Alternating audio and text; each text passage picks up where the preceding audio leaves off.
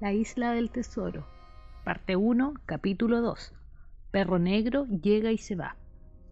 No había aún pasado mucho tiempo cuando ocurrió el primero de los misteriosos acontecimientos que al fin nos libraron del capitán, pero no, como el lector verá, de sus enredos. Era un invierno atrozmente frío, de grandes heladas y fuertes temporales, y desde luego se veía que mi pobre padre no llegaría a ver la primavera. Día por día iba empeorando y mi madre y yo teníamos que llevar todo el peso de la posada, y harto teníamos que hacer sin cuidarnos demasiado de nuestro intolerable huésped. Fue una mañana de enero muy temprano, en un amanecer crudo y helado.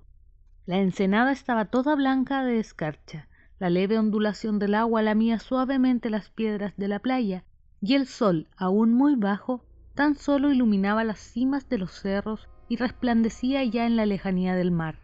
El capitán había madrugado más que de costumbre y se fue hacia la playa, con el machete oscilando bajo los anchos faldones de la vetusta casaca azul, el catalejo de latón bajo el brazo y el sombrero echado hacia atrás.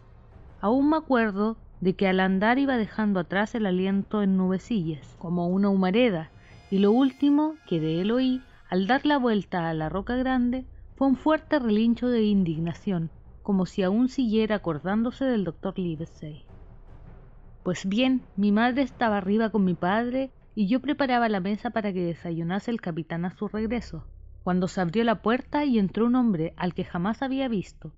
Tenía una palidez como de cebo, le faltaban dos dedos de la mano izquierda, y aunque llevaba machete, no tenía grandes trazas de hombre de pelea.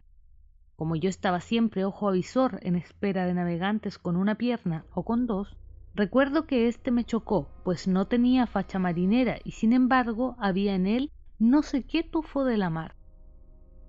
Le pregunté en qué podía servirle y dijo que tomaría ron, pero cuando iba a salir para traérselo, se sentó encima de una mesa y me hizo una seña para que me acercase. Yo me quedé parado donde estaba con la servilleta en la mano. Ven aquí, hijito, me dijo, acércate más. Di un paso hacia él. ¿Esa mesa que está ahí preparada es para mi compañero Bill? preguntó con una especie de risa burlona.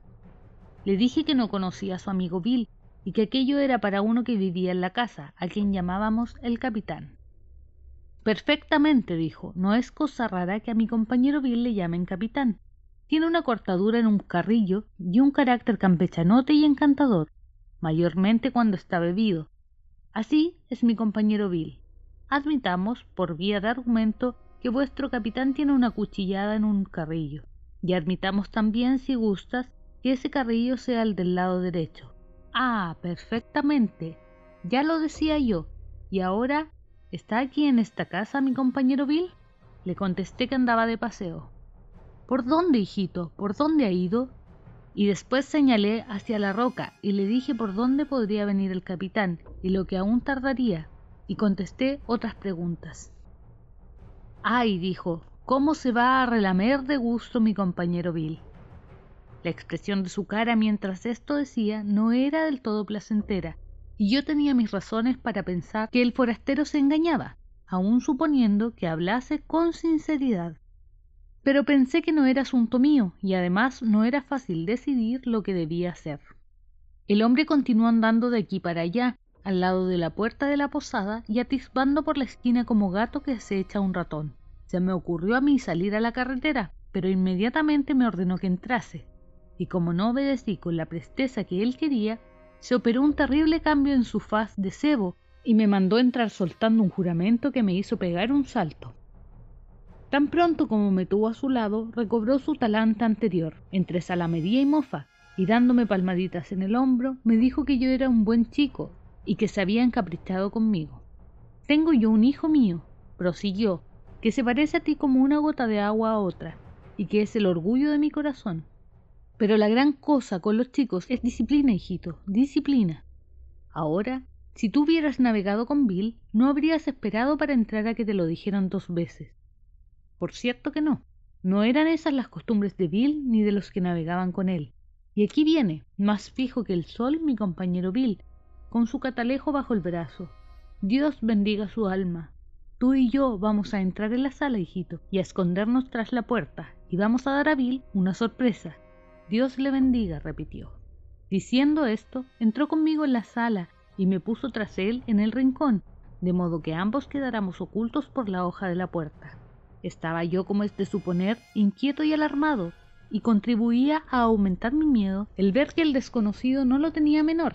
Soltó la empuñadura del machete y aflojó la hoja en la vaina y en todo el rato que estuvimos esperando no dejó de tragar saliva, como si sintiera, según suele decirse, un nudo en la garganta. Por fin entró el capitán, cerró la puerta de golpe y sin mirar a ninguna parte se encaminó derecho, cruzando la habitación a donde le esperaba su desayuno. Bill. dijo el forastero, tratando de dar a su voz, según me pareció, un tono firme y atrevido. El capitán giró sobre sus talones y se nos quedó mirando. Todo el color había desaparecido de su cara y hasta la nariz parecía azulada. Tenía el aspecto del que vea un aparecido al demonio mismo o a algo peor si fuera posible, y doy mi palabra de que me dio lástima el verlo así en un instante tan envejecido y alterado. Vamos, Bill, vamos. Ya me conoces. ¿No te vas a acordar de un antiguo compañero de tripulación? dijo el forastero. El capitán permaneció boquiabierto y al fin exclamó Perro negro. ¿Y quién iba a ser? contestó el otro, sintiéndose más tranquilizado el mismo perro negro de siempre, que ha venido a ver a su antiguo camarada Billy, a la posada del almirante Benbow. Ay, Bill, Bill, los tiempos aquellos y las cosas que hemos visto los dos desde que yo perdí estas dos garras. Y levantó su mano mutilada. Oye aquí, dijo el capitán, me habéis atrapado al fin y aquí estoy. Bueno, pues si es así, echa fuera lo que tengas que decir. ¿Qué es ello? El mismo Bill de siempre, contestó Perro Negro.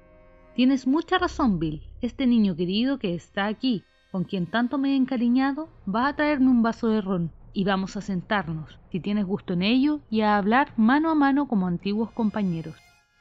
Cuando volví con el ron, estaban ya sentados a la mesa, donde iba a desayunar el capitán, uno a cada lado, y Perro Negro en el más próximo a la puerta y puesto del costado, como para tener, según me imaginé, un ojo en su antiguo compinche y otro en la retirada.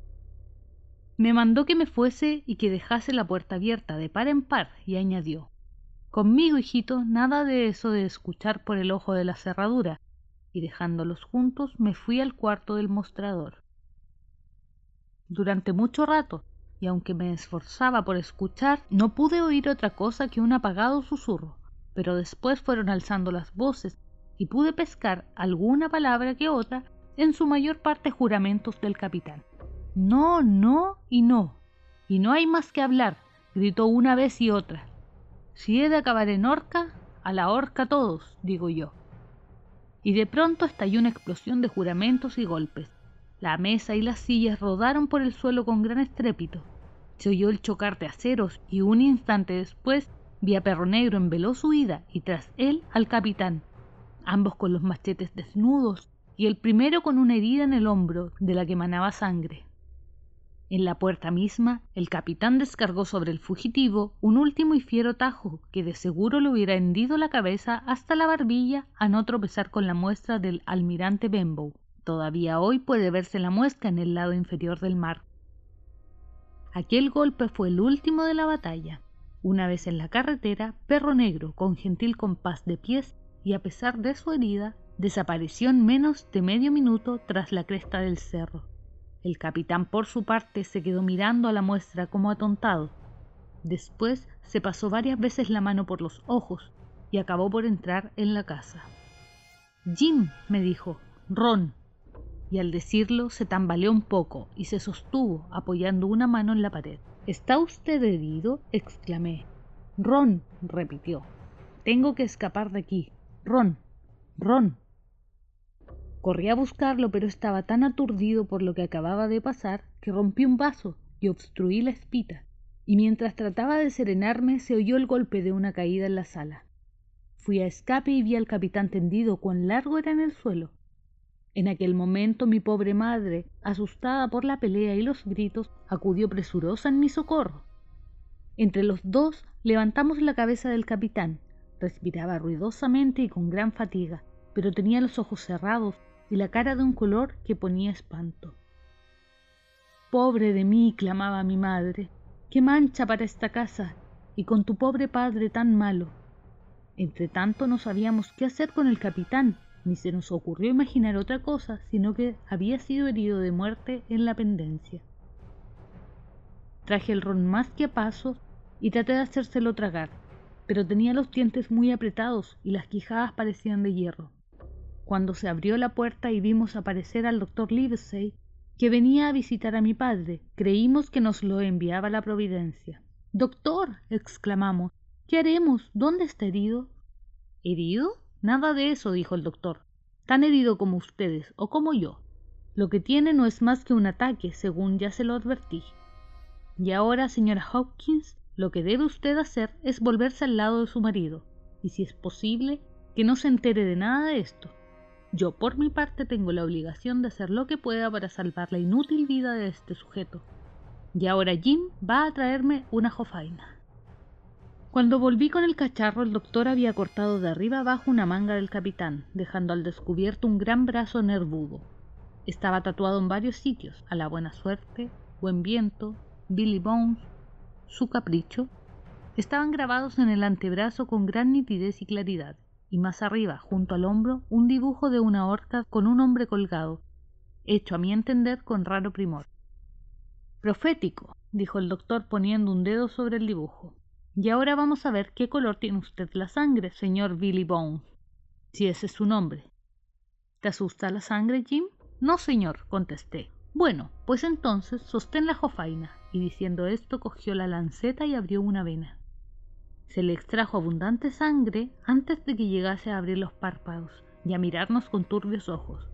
Primero reconoció al doctor, frunciendo el ceño, y luego me vio a mí y pareció tranquilizarse pero de pronto se le mudó el color y trató de incorporarse gritando ¿Dónde está perro negro? Aquí no hay ningún perro negro, dijo el doctor, a no ser el que usted lleva dentro del pellejo. Ha seguido usted bebiendo ron y le ha dado un ataque, precisamente como yo se lo anuncié, y en este instante acabo, muy contra mi gusto, de sacarle por las orejas de la sepultura. ¿Y ahora, Mr. Bones? Ese no es mi nombre, interrumpió. Me tiene sin cuidado, contestó el doctor es el de un bucanero que yo conozco y le llamo a usted así por brevedad. Y lo que tenía que decirle era esto.